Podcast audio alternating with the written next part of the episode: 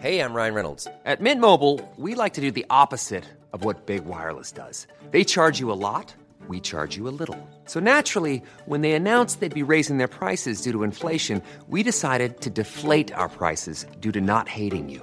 That's right. We're cutting the price of Mint Unlimited from $30 a month to just $15 a month. Give it a try at mintmobile.com slash switch. $45 upfront for three months plus taxes and fees. Promo rate for new customers for limited time. Unlimited more than 40 gigabytes per month. Slows. Full terms at mintmobile.com.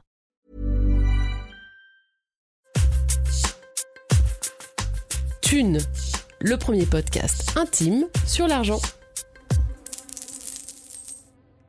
Du coup, il m'augmente aussi à chaque fois. Donc, il me double pas mon salaire, mais à 25 ans, en gros, je gagne 5000 balles. Je travaille avec des super réalisateurs, des super photographes, des super illustrateurs. J'ai un peu un tempérament de princesse qui est toléré.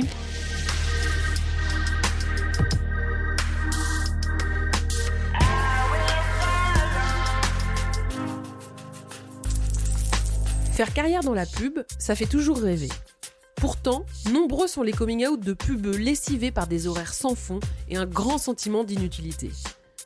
Aujourd'hui, on écoute le témoignage de Swen, qui a été propulsée très jeune au poste convoité de directrice de création, avec à la clé un salaire de rêve, un job qui claque, de l'argent, suffisamment pour devenir propriétaire à Paris, de la reconnaissance, sur le papier, super. Mais à quel prix? Pour Swen, ce sera celui de la détestation de soi et du burn-out. Peut-on être serein quand on travaille en agence de pub? Combien valent le stress et la pression de ces personnes qui bien souvent doivent tout donner à leur métier?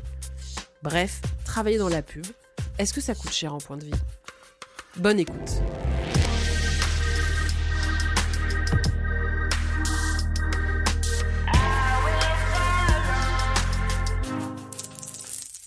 Swen, tu as 35 ans, tu vis à Paimpol depuis peu. Depuis un an, ouais. Mais on peut dire que c'est ta deuxième vie, puisqu'avant ça, tu as touché les étoiles en tant que directrice de création à succès dans la publicité. Alors, je sais pas si j'étais à succès, mais en tout cas, j'étais euh, identifiée, on va dire, comme euh, une créa euh, qui fait des bonnes campagnes. Pourquoi est-ce que tu as voulu témoigner? C'est peut-être pour un peu démystifier le milieu. Euh, souvent, quand on dit qu'on fait de la pub, on te parle de 99 francs. Ah, t'es complètement coquet, nanana, t'es un branleur. Euh, on assimile les publicitaires comme des, euh, des enfoirés, quoi. Et puis le bras armé du capitalisme, Ouais. ce qui est, ce qui est pas totalement faux, mais voilà. Est-ce que ça te gêne, toi, de parler d'argent? Absolument pas. Moi, j'adore le, j'adore le pognon, donc ça me dérange pas du tout. Tu peux nous dire d'où tu viens Ce que faisaient tes parents Ou est-ce que tu as grandi? Alors moi, je suis née dans les Pyrénées. Je suis la troisième d'une fratrie de trois enfants. Ma mère est infirmière et mon père est euh, chauffeur de bus. Et euh, voilà, on vit dans un tout petit village. Et euh, mes parents se séparent quand j'ai à peu près trois ou quatre ans. Euh, et là-dessus, je vais vivre avec ma mère à Toulouse jusqu'à mes 18 ans. Euh, ma mère nous élève euh, globalement seule parce que mon père ne paye pas sa pension alimentaire. Euh, ce qui génère chez ma mère d'ailleurs des stress euh, épisodiques, hein, euh, parce que forcément, élever trois enfants, euh, bah voilà, ça, il y a des frais quoi, et, encore plus toute seule. Donc euh, voilà, donc euh, je grandis avec euh, voilà cette maman qui est un peu euh, une warrior quoi, euh, et euh, qui qui me répète beaucoup, euh, sois autonome, ne dépend jamais d'un homme. Euh, D'autant plus que elle, euh, son, son mari, donc euh, l'a mis dans la merde, hein, parce qu'il il gérait pas du tout l'argent, donc il avait tendance à flamber tout l'argent du compte commun ou pas payer le prêt de la baraque et tout ça, tout ça. Et voilà, elle nous encourage quand même à faire des études pour que, enfin voilà, pour qu'on ait une situation sociale en étant adulte correcte, quoi. Moi, j'étais assez mauvaise à l'école. Je voulais euh, aller dans une école d'art. Euh, et ma mère, en fait, était pas du tout chaude pour le projet. Quoi. Elle me dit, mais tu veux bouffer des pâtes toute ta vie euh, Enfin, moi, je vais, te, faire rencontrer des artistes. C'est, la, la, misère, quoi. Et moi, je dois dire que pour le coup, en ayant grandi avec une mère qui galérait parfois avec le pognon, euh, moi, je m'étais toujours dit, non, mais moi, j'aurai du pognon quand je serai grande. Je me disais même, euh, je, je vais, je vais même pas juste correctement gagner ma vie. Je quand je serai grande, je serai pété de thunes et euh, l'argent ne sera pas un problème pour moi. Et un jour, ma mère rentre du boulot, elle me dit Ah, mais tu te rappelles cette, cette école en Belgique? De mémoire, ils font des cursus supérieurs. Et donc, ni une ni deux, en fait, je suis allée passer les concours d'entrée. Ils avaient plusieurs cursus, euh, comme photographie, graphisme, euh, illustration et architecture. Et il y avait une autre euh, branche qui s'appelait donc publicité, qui se trouvait être la branche la plus, euh, enfin, qui donnait le plus de débouchés. Je me, je m'inscris en fait en, en publicité. J'arrive dans un bled où je connais personne. On sait qu'il y a peu de place pour la deuxième année, donc en fait, il y a une ambiance euh, parfois un peu délétère, quoi, où euh, bah, on essaie de faire craquer les autres. Mais bon, tu poursuis, tu Oui. fais la première, la deuxième, Oui. la troisième. La troisième, en gros, on a un stage de cinq semaines. Donc euh, là, on arrive en janvier 2008 et moi, j'arrive à trouver une place en fait dans une petite agence qui s'appelle Marcel. C'était une toute petite agence où on était peut-être 20 et euh, où il y avait 15 créatifs et 5 commerciaux. euh. et euh, en plus, en plus d'être des créatifs, c'est des très très très bons créatifs. Et pour une nana qui a 20 ans comme moi, à ce moment-là, ben, en fait, c'est un une super école, quoi. Il me propose à la fin de mon stage euh, un CDD et de rentrer en tant qu'assistante. Ça m'était même pas euh, passé par l'esprit de demander, je sais pas moi, euh, 1500 ou 2000 euros. Donc en fait, du coup, ils m'ont pris en CDD Au SMIC. Je m'installe à Paris, je m'installe en coloc avec mon frère aîné et euh, je touche un salaire net, je me rappelle, qui était de 952 euros. Euh, parce que les, t'as les, t'as les tickets resto qui sont enlevés et euh, pour moi c'est déjà Byzance parce que j'étais étudiante, euh, je vivais avec, je sais pas moi, une fois que le loyer était payé, peut-être 300 ou 400 balles. Et là, j'arrive à Paris, j'ai mes 500 euros de loyer, mais j'ai toujours euh, 452 euros pour vivre à côté.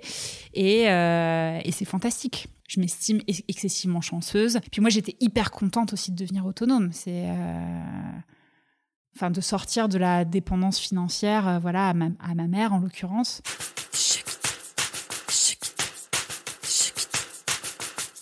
C'est aussi une agence donc où il y a une, euh, une culture de la création qui est très haute. Il faut que ce soit impactant évidemment parce que ça reste de la publicité, mais il faut que ce soit beau, il faut que ce soit original, il faut que ce soit créatif, il faut que ce soit bien photographié.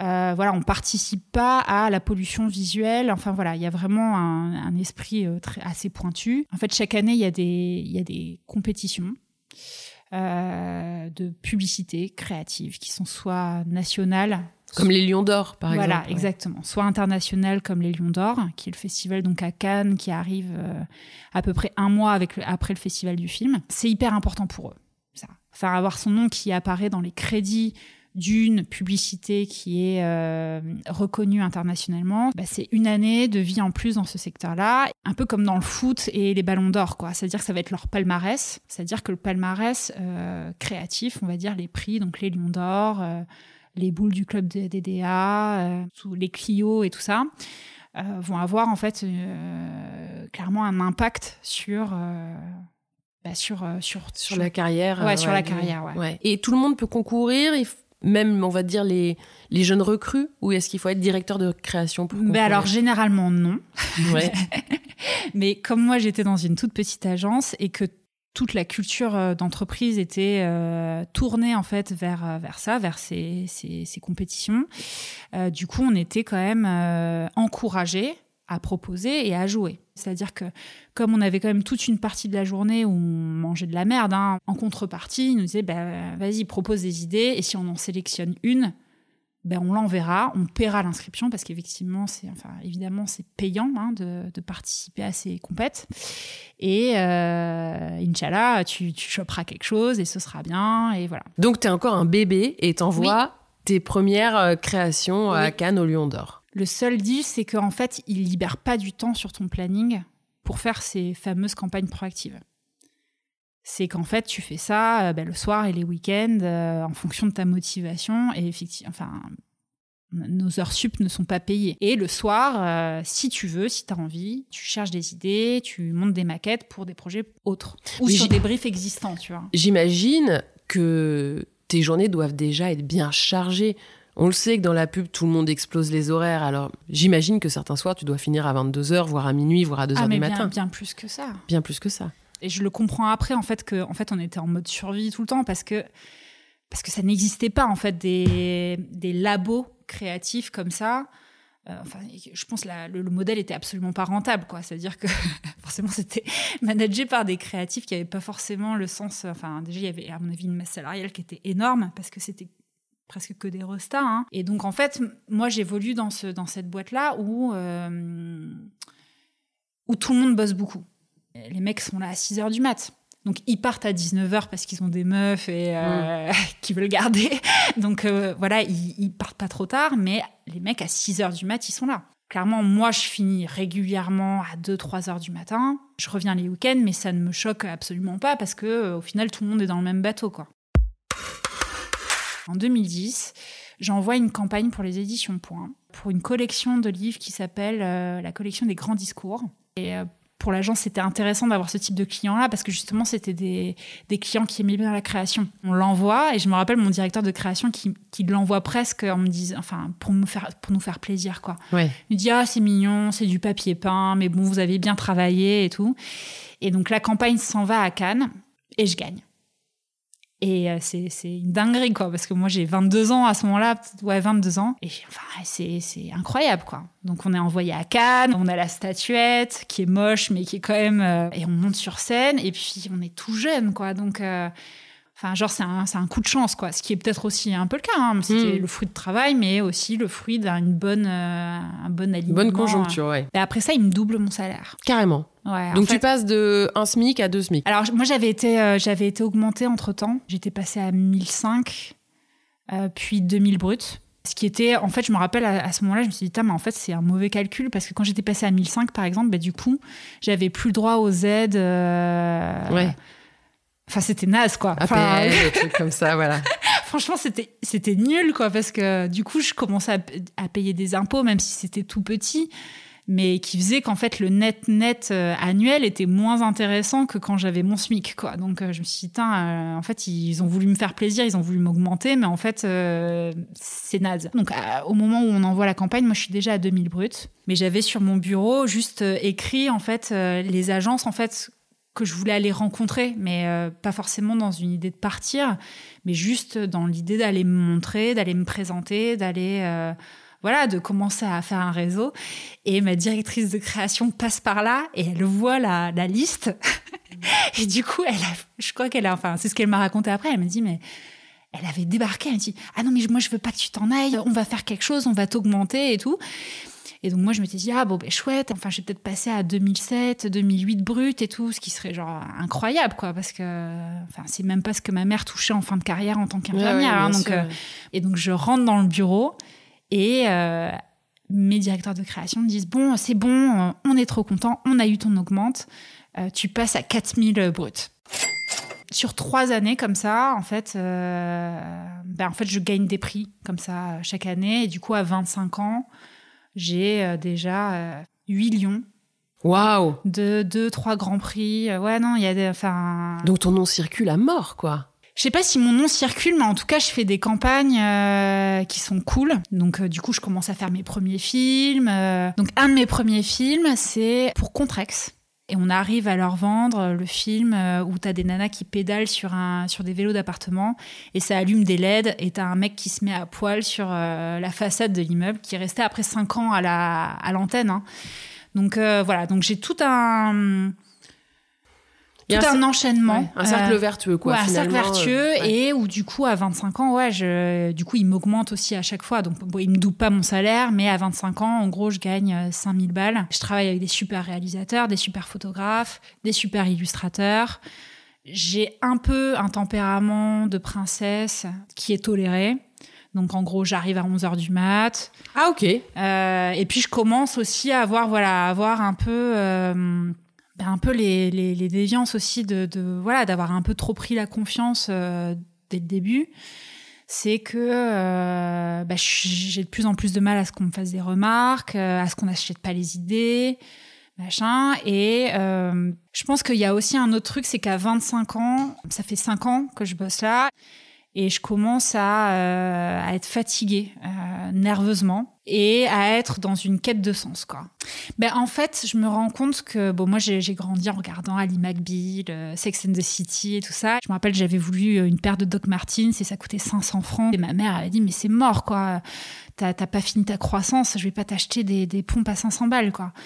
Et du coup, bah là j'ai 25 ans et en vrai bah, célibataire euh, à Paris. Je me débrouille pour m'acheter un petit appart dans le dixième. Euh, je fais mes petits travaux, euh, je fais mes cours de yoga, je m'achète mes fringues sans regarder. alors je, me fais des razzias chez Zara en gros. Mais en fait le, souci qu'il y a eu, c'est que en fait j'avais tout ça, donc ce que je pensais être la clé de bah, du bonheur hein, et de la réussite. Et en fait je suis profondément dépressive. Donc tout va bien, mais tout va mal. Mais ouais, mais rien ne va. C'est un peu comme si il y avait une énorme désillusion, quoi. C'est merde, en fait, euh, je pensais que c'était que c'était ça, quoi. C'était c'était là où il fallait aller. Et euh, ça va, en fait, ça va pas du tout. Alors après, c'était multifactoriel. C'est que déjà, j'avais une hygiène de vie de merde parce que euh, parce que je travaillais beaucoup et du coup, je faisais sauter les repas ou du coup, je mangeais pas. que j'étais quand même soumise à un stress qui était palpable parce que quand tu concours en fait à des compétitions internationales, bah, tu participes, mais en vrai, tu sais pas pourquoi ça marche ou pourquoi mm. ça marche pas. quoi. C'est hyper aléatoire. Alors autant j'avais eu trois années qui étaient hyper cool où euh, je claquais des doigts et euh, et je chopais des prix euh, et donc j'étais hyper encensée. Enfin et et en même temps, à partir de 25 ans, ben, je suis rentrée dans un cercle qui n'était pas du tout vertueux et où je travaillais autant, voire plus qu'avant, et je transformais pas. Et ce que, ce que tu me racontes, c'est que tu n'as pas seulement l'argent et la reconnaissance, c'est que tu as même une forme de célébrité dans ton milieu. Ouais, ouais, enfin, je, ne sais pas si c'était de la célébrité, mais j'avais des articles de presse, euh, enfin de presse pro, hein, euh, et j'étais appelée effectivement dans des jurys. Alors après, c'est aussi que c'est arrivé à une période où ils ont commencé à dire, putain, il y a que des mecs, euh, enfin, il y a que des vieux mecs, en fait, et euh, notamment les, anglo-saxons ont commencé à être à la recherche de, de diversité, quoi, et de représentation des femmes. Et du coup, j'étais appelée dans ces trucs-là, mais euh, ça allait quand même de pair avec une pression et puis un souci de légitimité où tu dis putain merde ils vont peut-être se rendre compte en fait que derrière il y a rien et quand, parce qu'en vrai je, je, ne m'explique toujours pas vraiment comment ça a marché. Euh, je gagne bien ma vie, mais ça me rend pas heureuse. Euh, et du coup, je cherche des portes de sortie, euh, mais limite, je me perche, quoi. C'est-à-dire que je commence à lire beaucoup, beaucoup de bouquins sur le bouddhisme sur euh, la spiritualité. J'ai des idées noires, euh, bon, sans passage à l'acte. Mais euh, et puis je me rappelle, il y a un truc, je regarde tous les mardis sur Arte Théma. Et du coup, je me fais encore plus de mal parce que tu as tous les documentaires sur Total, Coca, les sources d'eau privatisées. ça tombe bien, c'est mes clients en parallèle. Enfin, c'est les gens pour lesquels je fais des campagnes. Et euh, je me rappelle dans cette période-là, euh, enfin, on travaille aussi vachement pour une, pour une boîte en fait de télécom euh, internationale, hein, mais là, on nous demande de faire des campagnes pour les produits africains. Donc, les produits africains, c'est des MobiCartes, en gros, où ils font payer la moitié d'un salaire pour envoyer 40 SMS. Et donc, moi, je bosse là-dessus j'ai 26 ou 27 ans et en fait, je trouve ça atrocement cynique. Quoi. Je commençais à, en fait, à détester ce que je faisais. Donc cette dissonance-là, elle, devient intenable pour toi. Bah en fait, je suis, je suis baisée un peu parce que euh, moi, ça devient un peu identitaire d'être euh, une directrice artistique avec des. Euh, j'ai grandi en fait quand même un peu à travers ça, c'est-à-dire que je pense que intimement j'avais quand même des problèmes de confiance en moi et d'ego et tout ça. Et donc pour une fois, je faisais des trucs bah, bien, où les autres disaient que c'était bien et tout ça. T'es valorisé par ton salaire aussi. Exactement. Tu t'es installé dans un style de vie. Exactement. Et où j'ai pas de filet, c'est-à-dire que si, euh, enfin voilà, j'ai des mensualités pour rembourser mon appart qui sont de 1300 balles par mois. Enfin, clairement, j'ai pas beaucoup d'options de, de sortie, quoi. Et en parallèle, je participe à des campagnes où je ne suis absolument pas alignée avec euh, les valeurs et les messages communiqués. Et en même temps, ben, en fait, j'ai plein plein de bénéfices quand même à rester là. Et puis je je, sais pas du tout si je vais pouvoir euh, rebondir et euh, enfin et puis j'ai pas de diplôme. J'ai enfin je sais pas comment je pourrais gagner en fait ma vie autrement quoi.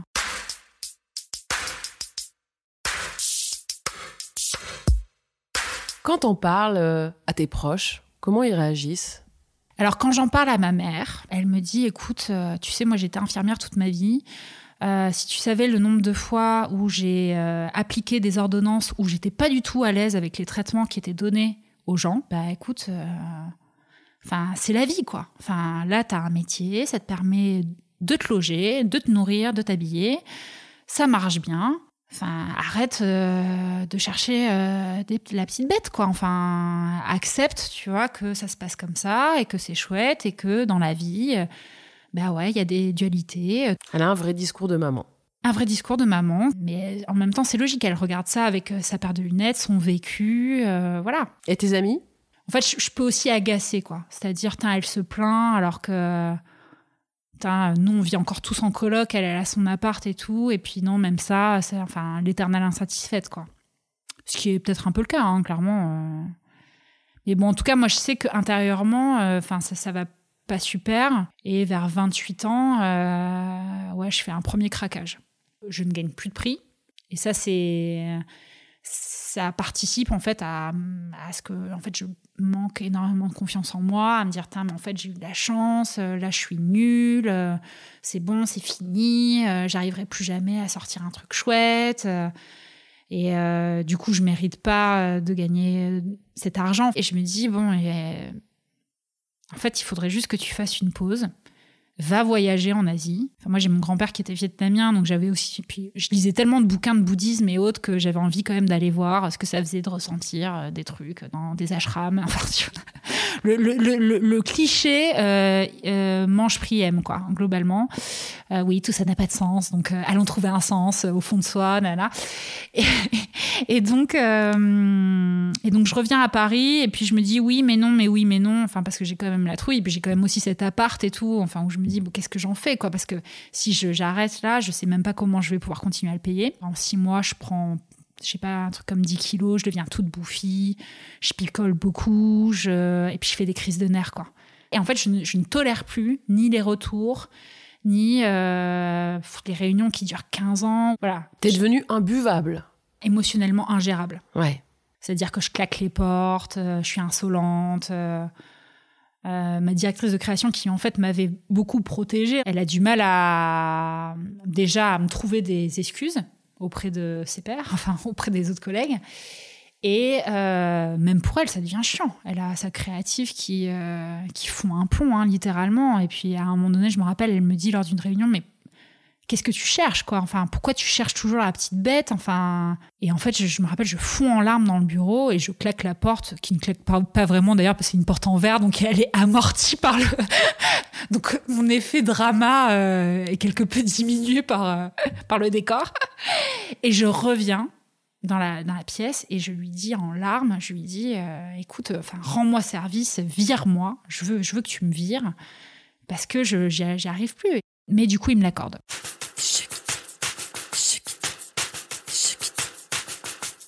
Au mois de juin, je, du coup, je vide mon appart et je mets des locataires euh, dedans. Et donc là-dessus, moi, je me, barre en, Asie. Mais là, pas pour deux semaines, quoi. Je me barre avec un billet aller et euh, pas de billet retour.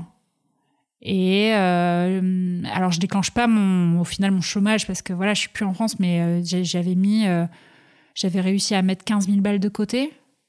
Donc euh, voilà, je me casse en Asie, je prends le transsibérien, j'arrive en Mongolie, euh, je reste deux mois en Mongolie. Toute seule Toute seule, ouais. Après, je vais en Chine et tout. Enfin, je vais faire euh, du Vipassana, donc c'est des retraites de méditation sans parler, voilà, au Japon.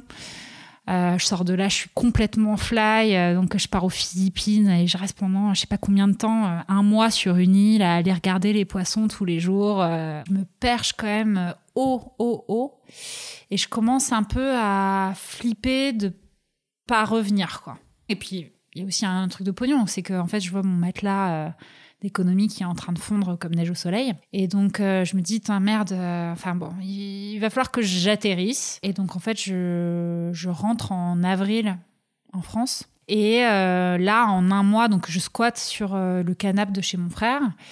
Et je me rends compte que voilà, je peux pas non plus à vitam aeternam squatter ce canapé, quoi. Enfin voilà, il, il va falloir que je me reconnecte un peu euh, à la vie. Et puis j'ai des emmerdes de thunes. Il y a la copro qui vote euh, un ravalement et il y a du blé à sortir quoi. Et cet argent, euh, je l'ai pas. Et puis même si je peux activer le chômage, le chômage c'est 70% en fait de, de mon salaire net. Donc je me rappelle, ça faisait à peu près 2006. Et mon père a des problèmes de santé aussi, et donc en fait il faut mettre la, enfin faut, faut participer. Et je, commence à flipper. Je commence à avoir peur de l'argent. Et du coup, bah, je sais pas trop quoi faire. Et euh, pendant que j'étais en Chine, j'avais un rédac qui me disait bah, écoute, mon DA, donc mon directeur artistique, est en train de faire un craquage. Est-ce que t'as pas envie de, de le remplacer? Et euh, je passe l'entretien euh, avec donc le patron qui s'appelle Georges et qui est quelqu'un qui adore négocier. Enfin, qui voilà, c'est un jeu pour lui. Il aime beaucoup jouer. Et euh, il me dit, euh, donc il est dans sa posture et tout, il essaye un peu de m'intimider. Euh, tu veux quoi et tout Je lui dis, bah écoute, Benjamin, avec qui je suis en team, il gagne, je sais plus combien c'était, 8000 balles brutes par mois. Bah, si je suis en team avec lui, je veux gagner la même chose. Et là, il monte dans ses tours, il dit Non, mais ça va pas, pourquoi tu gagnerais le, même salaire que lui Il est quand même plus âgé. Je lui dis Bah écoute, merde, quoi. Enfin, je vais être en équipe avec lui.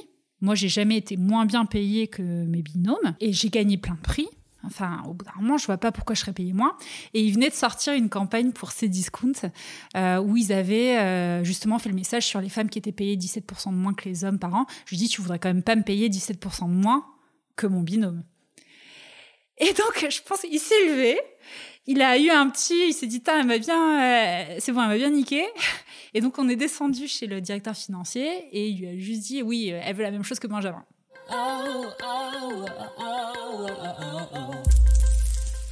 En fait, ils, ils, ont capté que j'étais une nana déjà excessive euh, et qui était passionnée par ce qu'elle faisait et qui voulait être la meilleure. Et ça, en fait, euh, quand tu as plein de créatifs à manager qui sont là euh, parce qu'ils savent pas pourquoi ils sont là, qui s'en foutent un peu, nanana. Enfin, c'est du pain béni d'avoir un, créatif comme ça parce que c'est quelqu'un qui, en fait, euh, a une vision un peu biaisée, en fait, de, enfin, qui n'a pas de recul, en fait, tout simplement, avec ce qu'elle fait et, qui, donne ça, qui va donner sa vie, en fait, au boulot. T'as 29 ans, donc là, l'ascension continue, quoi. Hein. Tu nous as fait un petit burn-out, t'es parti. Euh, mais bon, tu reviens, tu gagnes encore plus qu'avant. Euh, donc 29 ans, 8000 euros par mois. Enfin, c'est chouette de gagner de l'argent comme ça, mais euh, il faut que ce soit assumé, en fait, d'une certaine manière. Quoi. N'ayant pas réglé ces soucis de légitimité, cette culpabilité aussi, d'une certaine manière, de me dire, mais il y a plein de gens qui galèrent, quoi. Encore plus à Paris. Enfin, en revenant de voyage, je voyais tous ces gens qui dormaient dans la rue et tout ça. Puis moi, même pas 30 ans, qui gagnent euh, beaucoup d'argent. Enfin, enfin, voilà, il y a tout un truc de culpabilité qui et de ouais, de non-assumation. Hein. Tu mérites pas. Ouais, ouais, il y a, ouais, y, a un, y a un problème de légitimité. Je me rends compte avec le recul que j'évolue quand même avec essentiellement des hommes, des créatifs hommes. Et d'ailleurs, j'hésite pas en fait à, être assez agressive euh, par prévention, en fait, juste pour pas me faire emmerder quoi. Cette carapace me coûte, elle me coûte de plus en plus parce que elle, euh, ce personnage en fait que je me suis créé, cette espèce de masque en fait de euh, la créative ambitieuse, euh, qui a des responsabilités et tout ça, en fait, euh, est assez éloignée de la personne que je suis euh, au en plus profond de mon être et, surtout plus important, la personne que j'ai envie d'être. Et cette distance, en fait, entre les deux commence à être de plus en plus difficile. Et du coup, il y a des craquages de nerfs. En fait, il y a des moments où ça se fissure et, et où je fonds en larmes. Et d'ailleurs, mes mes patrons en fait euh, étaient tous habitués à me voir chialer euh, régulièrement parce que il y avait des moments où ça se fissurait. Un jour, on est parti faire, on était en Jamaïque et euh, on, était, en train de faire un gros tournage avec beaucoup de pognon. Enfin, je voulais que mon film, en fait, ressemble à ce que j'avais projeté, mais pour faire plaisir aux clients, sur un, un, plan, en fait, ils changent la bouteille, bouteille de champagne, par une autre qui est énorme, donc qui est ce qu'on appelle un géobohème. Et moi, je vois le cadre, en fait, euh, sur le, sur le retour caméra. En fait, du coup, tout le cadre que j'avais construit avec le réalisateur, qui ne ressemble plus du tout à ma projection. Et là, je fonds en larmes et je lui dis Mais c'est horrible, pourquoi t'as mis un jambon euh, au milieu du plan et tout, ça va être moche et tout ça. Et mon patron qui, qui comprend pas, qui dit Mais enfin, ça va pas quoi. Tu... Là, on est d'accord que là, t'es en train de craquer à cause de. Euh, d'une bouteille, quoi. Enfin, juste prends du recul avec ce que tu es en train de faire. Et en vrai, on s'en foutait de ce plan et de la bouteille, tout ça. C'est juste que c'était symptomatique, en fait, d'une pression qui était beaucoup trop importante que je me mettais, euh, beaucoup moi-même, quoi. Et qui se fissurait, euh, dès que, en fait, ça, ça ressemblait pas à ce que, ce que j'avais voulu que ça ressemble, quoi. À quel moment tu décides d'arrêter tout ça? Euh, après une engueulade avec mon patron, au bout de deux ans et demi. et donc, je, m'engueule avec mon patron qui me dit ouais bon écoute tu, commences à m'emmerder et tout et euh, donc je prends excessivement mal euh, ces remarques ça allait de pair avec euh, un moment où je je pouvais plus blairer de vivre à Paris là je suis reprise par un besoin de partir et je pars un week-end donc premier week-end de février à Trouville et je visite cinq baraques et je choisis une maison je fais une offre qui est acceptée et la semaine d'après je vends mon appart à Paris L'appart à Paris en 2013, je l'avais payé 240 000 euros. Je le revends en... au printemps 2018 en moins de 24 heures, 310 000 euros. Donc euh, entre l'argent, donc euh, pendant 5 ans j'ai remboursé le prêt et euh, l'argent de la plus-value, je crois que je récupère à peu près 120 000 euros. Et je recontracte un prêt pour acheter la maison à Trouville, qui est une toute petite maison de pêcheurs. Euh, et je la rachète 240 000 euros. Et donc, en fait, j'injecte les 120 000 euros de, plus-value. Et euh, donc, voilà, je, contracte un prêt de 120 000 euros, ce qui me fait des mensualités de 700 euros par mois. Et donc, ça me permet déjà de relâcher euh, bien la pression, quoi. C'est-à-dire que déjà, là, je, paye donc des mensualités donc comme un loyer. Euh, qui deviennent, enfin voilà, où je suis plus obligée d'être euh, directrice de création à Paris pour pouvoir le payer.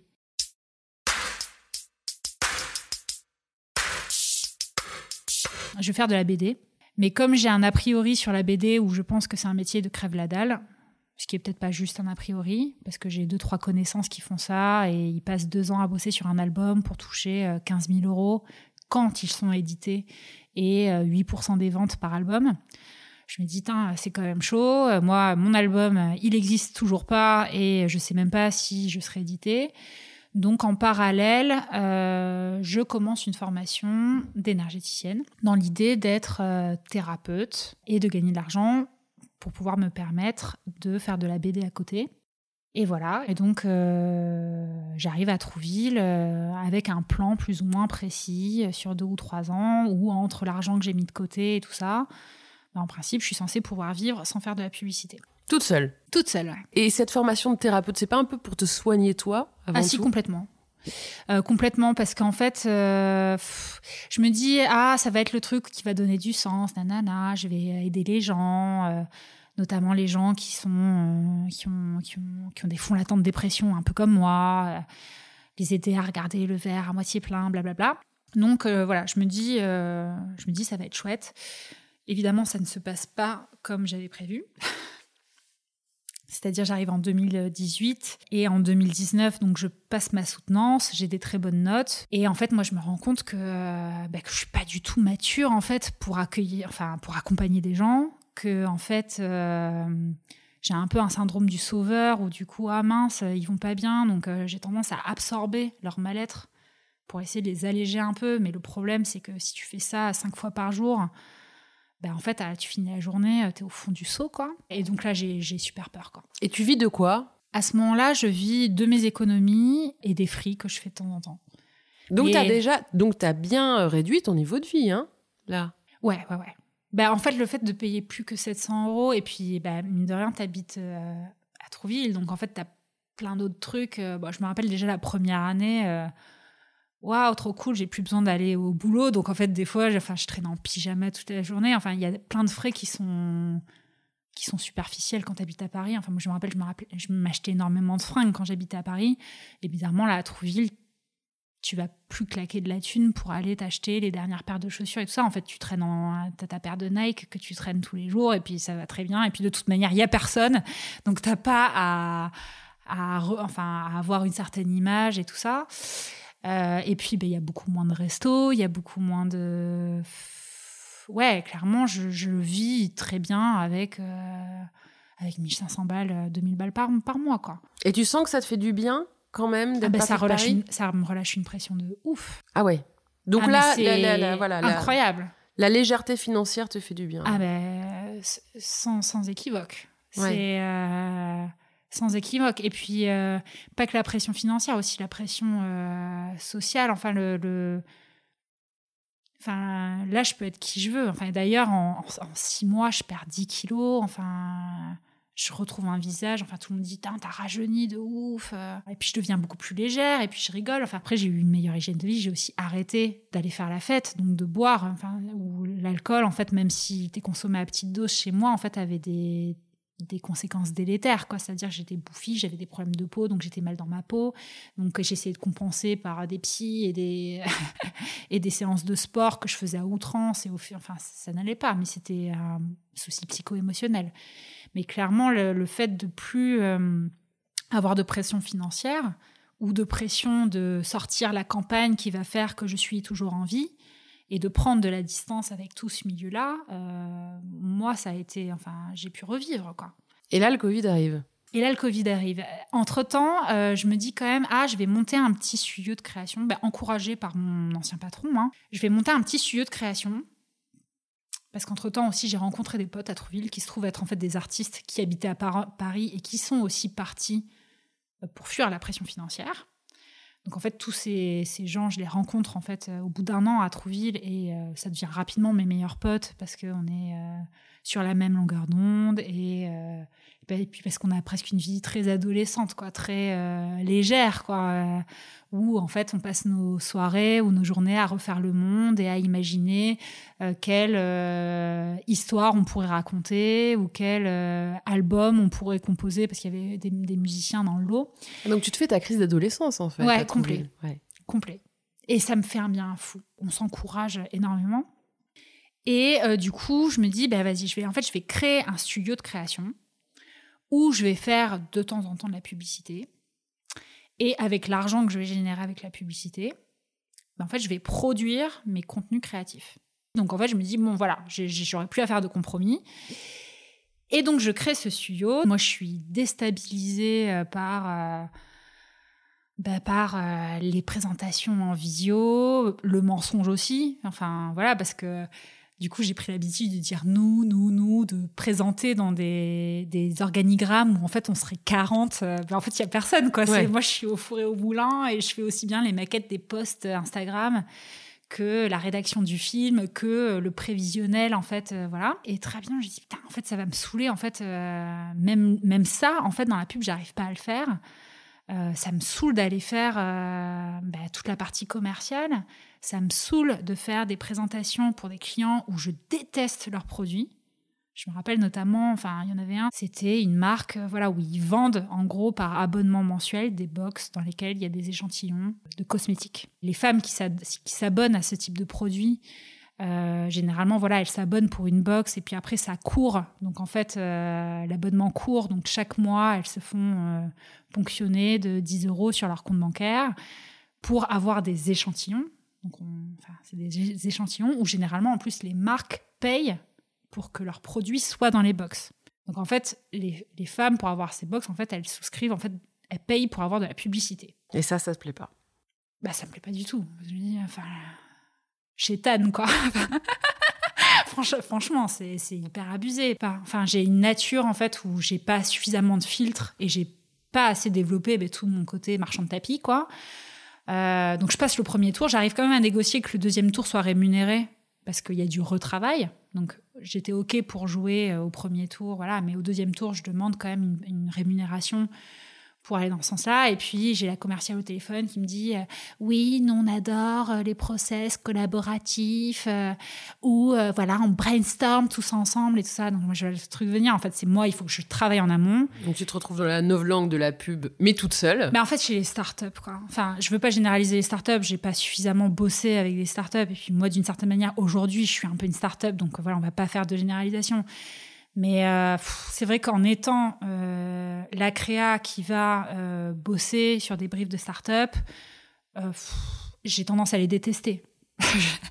non mais franchement, je les soyons clairs. Ouais. je les déteste. En fait, tout est voilà, on a une grande famille, nanana. Enfin, et en vrai, il s'assoit complètement sur le respect du code du travail. Enfin, et c'est pétri de bonnes intentions, mais en vrai, c'est Enfin, c'est le capitalisme plus, plus, plus, plus, quoi. C'est, souvent dégueulasse, quoi.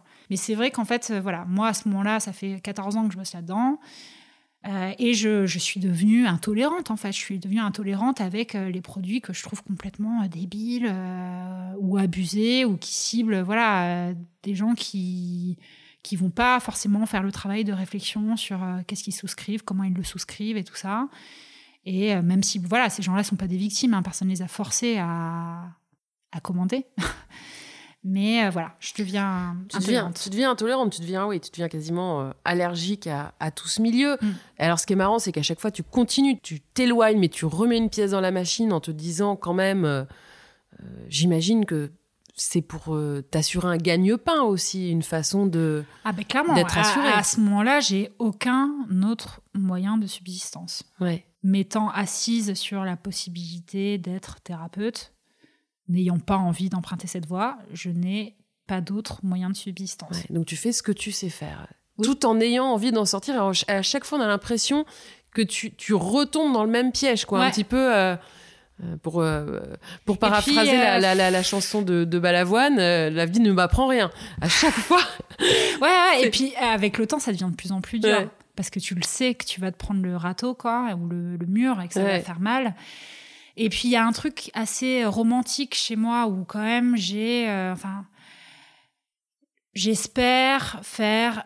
Enfin, participer à faire évoluer un tout petit peu les choses, à faire passer des messages qui sont quand même importants pour moi. Puis bon, il y, a, y a le bénéfice de l'argent, mais aussi le bénéfice euh, bah, du lien social, parce que mine de rien, ça me permet de voir des gens et d'échanger avec des gens, sachant que j'ai fait des choix de vie où je suis quand même relativement isolée. Ça permet de me cadrer aussi, parce que ben voilà, moi qui ai tendance à me percher assez facilement, ben ça me cadre. Est-ce que tu es flippée de, de l'argent à ce moment-là? Oui. Ouais. Ben, je pense que j'ai conscience que j'ai, y a pas de filet, quoi. Qu'il n'y a pas de, il y a pas de pochette magique, il y, aura pas un potentiel héritage. Ouais, j'ai, conscience que il y a pas de filet, quoi.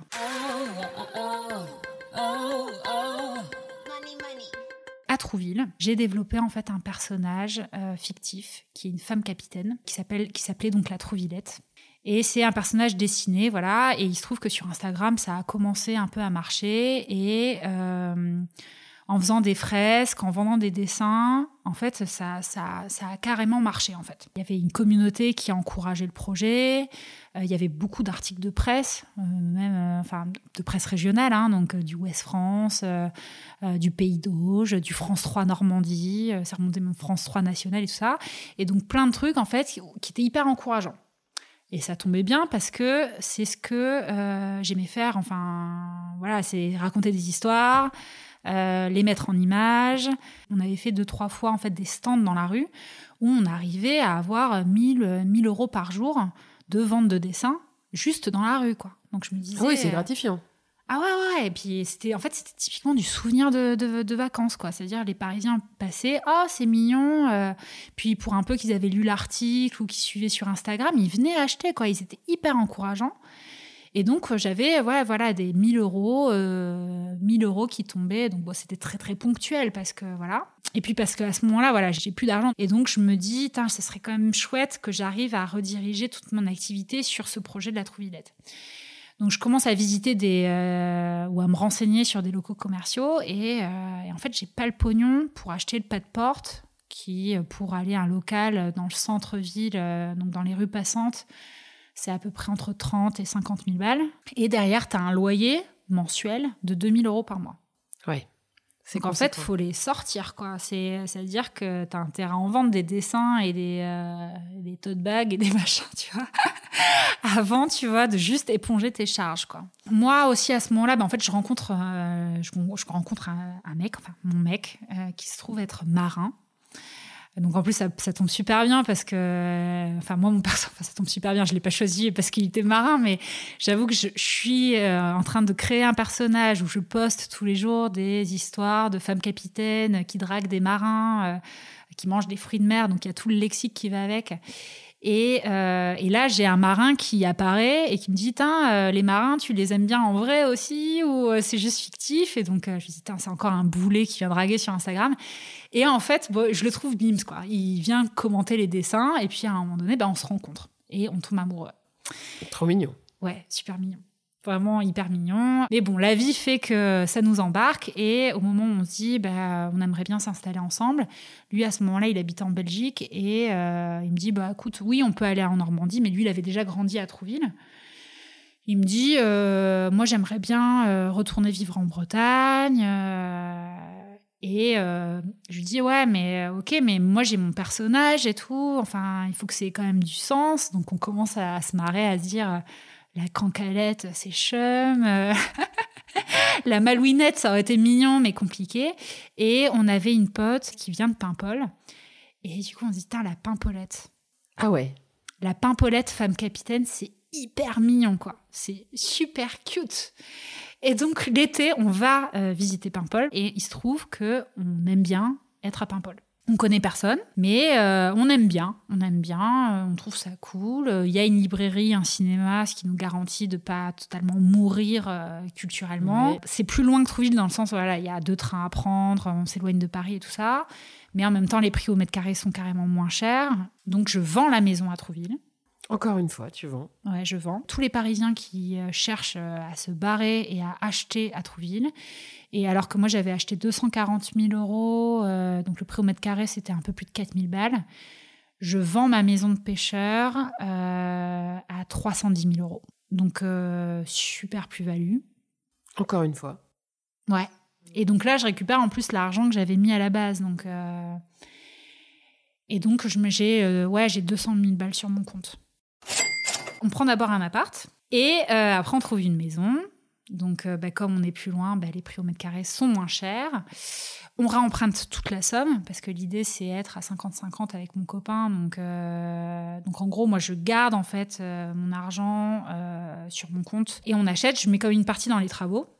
Donc j'avance pour nous deux, euh, voilà, une partie des travaux, donc euh, il y a un bon paquet qui s'en va. Et après ça, je me dis, bah, de l'argent qui me reste, bah, je, vais, euh, je vais le garder pour vivre les deux, trois prochaines années, et puis surtout pour investir dans mon projet perso. La pimpolette. La Pampolette. Donc il y a un projet artistique et qu'en fait euh, je transforme très rapidement en fait en marque. Donc je dépose à l'INPI la marque et tout ça dans l'idée de faire en fait euh, une gamme de produits qui s'adresse aux touristes, aux gens qui passent à Paimpol l'été. Donc c'est aussi une station balnéaire et en fait euh, pour auto autoproduire en fait ma création artistique. Et là, t'en es, là, t'es encore en développement de tout ça. Alors là, ça fait une semaine que j'ai ouvert l'atelier boutique. Ouais. donc qui est dans le centre de Paimpol. Je suis pas encore vraiment prête sur ce que je vais y montrer, ce que je vais vendre et tout ça. Dans la gamme de produits que je propose, il y a des boîtes à madeleine. Donc à l'intérieur, il y a des, il y a des madeleines pur beurre et tout, trop bonnes. Et sur, euh, sur le, le packaging, en fait, il y a le personnage illustré qui est super chouette. Et en fait, euh, voilà, on a été très euh, obsédé par le prix unitaire. Et du coup, on a commandé 6000 boîtes. Ah ouais. 6000. 6000. 6000 en tout, il y en a eu pour euh, 45 000 euros. Ah ouais. Bon, après, il y a trois formats, donc en fait, ça fait 6000 fois 3. Donc il y a 18 Oui, 000 donc là, tu te, lances dans, le- tu te lances vraiment dans le commerce, quoi. Tu rigoles pas. Ah oui, mais totalement inconsciemment. Et euh, en tout, il y en a pour une sacrée masse d'argent. C'est-à-dire? En tout, avec le pas de porte et tout ça, les t-shirts, euh, euh, il y en a pour 70 000 balles. Donc il faut que ça marche. Là, il n'y a plus trop le choix. ouais. Ça te tend? Bah, disons que c'est excitant. C'est excitant, non, ça fait flipper. Ça fait flipper Ouais. de ouf. Euh, je pense que, voilà, mon copain, là, le mois dernier, il a. Alors, en plus, il, il flippe parce qu'il est marin, donc il part en mer des fois euh, longtemps. Et il me laisse toute seule et il voit que émotionnellement, je passe du rire aux larmes 15 fois par heure, que. euh, bah, que je me suis mis une mission, quoi, clairement, sur, le, sur les épaules. Et euh, par exemple, bah, les, toutes ces boîtes-là, euh, elles sont arrivées. Donc, euh, bah, rien que ça, voilà, ça, il y avait un chèque de 46 000 balles, enfin, une facture de 46 000 balles à lâcher. Moi, je pensais qu'il y en aurait pour 35 000 euros. Bon, il y en avait pour 10 000 de plus. Donc, déjà, mauvaise surprise. Que du coup, je peux plus me permettre de louer un local un, hangar pour les stocker parce que ça coûte 200 ou 300 balles et que là, je suis plus en mesure d'avoir des charges dans tous les sens dans une activité naissante. Enfin, et qu'en plus, il n'était pas là pour la livraison. Donc moi, j'ai 80 palettes qui sont arrivées dans mon jardin la semaine dernière. Avec en plus, bah, la pimpolette est un peu inspirée de. Enfin, elle me ressemble un petit peu. Donc euh, voilà, tu avais la, boîte à Madeleine avec ma gueule euh, sur les quatre côtés. tu te dis, putain, en fait, je suis complètement névrosée, quoi. Y a et tous mes potes, du coup, qui sont venus en renfort, donc du coup, on a dû louer un, chariot élévateur, euh, les 80 palettes dans mon jardin. Moi et mes copines qui se, enfin, on se retrouve à dépalettiser en fait les trucs pour euh, refaire des tas donc dans mon salon. Enfin, en fait, on peut faire des cabanes et des igloos en fait en, boîte à madeleine dans mon salon. Euh, et c'est complètement, voilà, je me dis, en fait, je, je, euh, j'ai un souci, quoi. Y a, je me mets dans des situations. Bah, t'es intense, euh, hein ouais, ouais, Et en même temps, tu en dis. même temps, ça peut marcher. Bah, il faut que ça marche. Il faut que ça marche. mais ça, ça va marcher. Et puis, euh, à la rentrée, bah, je vais faire le tour. voilà, je vais, je vais rhabiller mon petit costume de VRP et puis je vais aller toquer aux portes des concept stores, des, des monoprix, des machins pour dire bon, ben regardez, il y a ce projet-là, il y a toute une histoire derrière. Et euh, est-ce que ça vous dirait de les distribuer chez vous, quoi? Donc euh, ouais, clairement, ça, ça me demande de développer des capacités que je n'avais pas à la base. Euh, enfin voilà, moi qui avais un peu une condescendance, un mépris pour l'aspect commercial, ben là, paf, je vais y aller et la tête la première. Mais en même temps, ça c'est ce qui est marrant, c'est que moi qui avais énormément de problèmes avec les clients qui me faisaient chier pour avoir leur logo en gros, enfin qu'il y avait des, des trucs hyper putassiers, hein, du style oui, nanana, nous on veut mettre en avant euh, le produit et l'aspect promotionnel et tout ça. Et moi je l'ai détesté donc quand j'étais juste la créa. Maintenant que c'est moi la marque, en fait je suis la pire de tous quoi. Enfin, franchement. Évidemment. parce que voilà, là il y a aussi un enjeu, ben voilà, il faut que ça marche parce que j'ai totalement conscience que j'ai pas énormément de temps que là, il n'y a plus beaucoup d'argent euh, de côté et que pour que ça marche, en gros, j'ai jusqu'à la fin de l'été, là, 2023. Si je suis dans le rouge, je suis bonne pour revenir à Paris et puis euh, rechercher un taf dans la pub. Est-ce que tu penses que tu es un cas euh, isolé ou que c'est une tendance de fond, ces personnes qui délaissent des, métiers très rémunérateurs pour aller consommer moins, plus loin en fait, on parle de déclassement là. Hein. on parle de déclassement volontaire. Tout à fait. Euh, je pense pas du tout être un cas isolé. Enfin, en tout cas, chez mes potes, ce qui a été euh, déclencheur, c'est le moment où ils ont eu des enfants. Genre marre en fait de, enfin, pas la place dans les appartements, euh, d'avoir une chambre en plus. Tu bosses, tu fais de l'argent, mais en fait, malgré ça, tu peux pas prétendre en fait. enfin, c'est pas la folie quoi.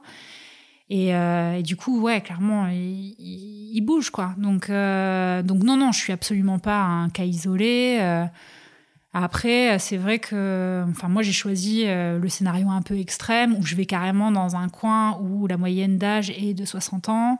C'est une station balnéaire, donc c'est vide une partie de l'année. et il n'y a pas ou peu de gens, en fait, qui me ressemblent. Pour vivre bien, maintenant, il te faut combien par mois après avoir gagné 8 000, 10 000 euros Aujourd'hui, tu veux avoir combien?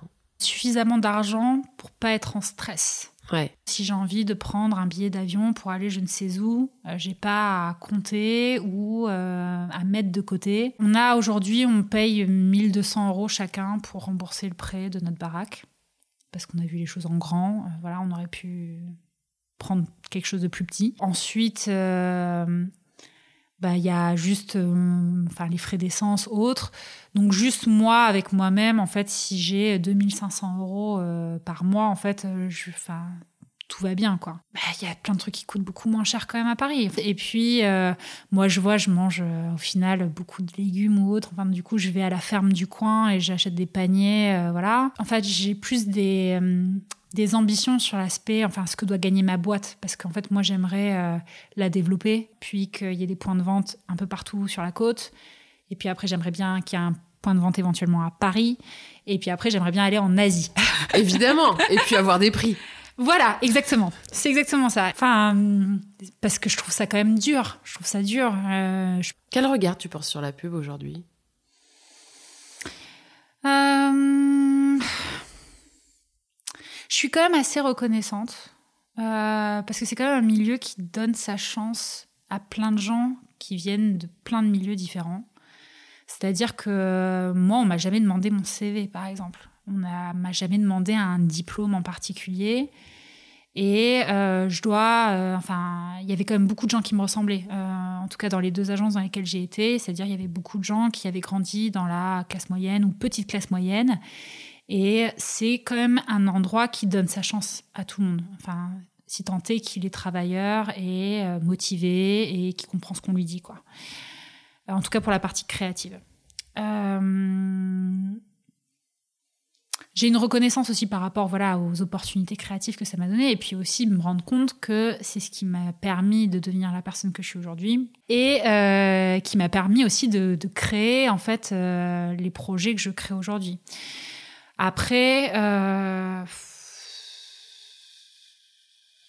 c'est un lieu qui a aussi plein de, d'aspects toxiques. Je pense que moi j'ai été et encore une fois je pense que j'ai été très protégée et que personne ne m'a harcelé ni moralement ni autre, mais c'est euh, un milieu excessivement compétitif et euh, qui du coup, enfin, il y a plein de gens qui sont toxiques en fait, du coup, parce que c'est hyper compétitif et qu'il faut que le meilleur gagne et que euh, et que et que voilà et qu'il faut quand même rester les meilleurs tout le temps et qu'il y a toute une dose de pression qui est imbuvable en fait.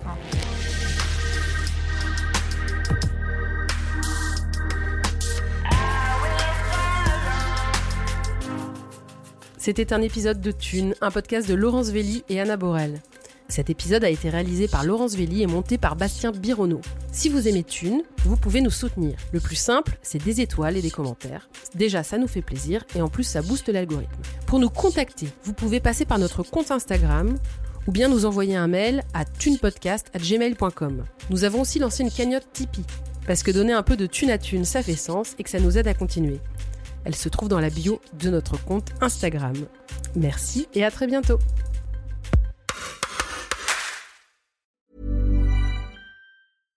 Step onto the legendary clay courts of Roland Garros, where the world's best players battle it out for a chance to win the French Open title. Tennis Channel Plus is your place to watch. Stream every court from your phone or smart TV, live in HD.